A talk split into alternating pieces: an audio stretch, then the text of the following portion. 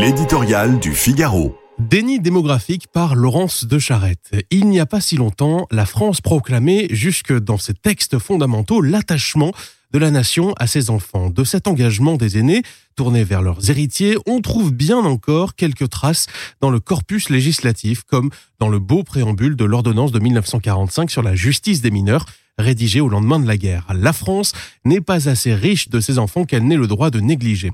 Mais on cherche désormais en vain sa marque dans le discours politique. Comment s'étonner de la chute démographique quand l'État abandonne peu ou prou toute idée de politique familiale? Ce que Martine Aubry avait rêvé, François Hollande l'a réalisé. La fin de l'universalité des allocations familiales a amorcé le retrait du soutien de l'État à la natalité.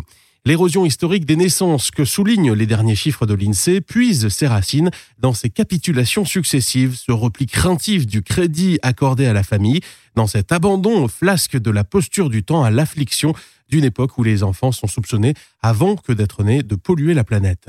Le destin d'un pays est pourtant si profondément lié à sa natalité qu'on ne peut que s'étonner des impasses du politique.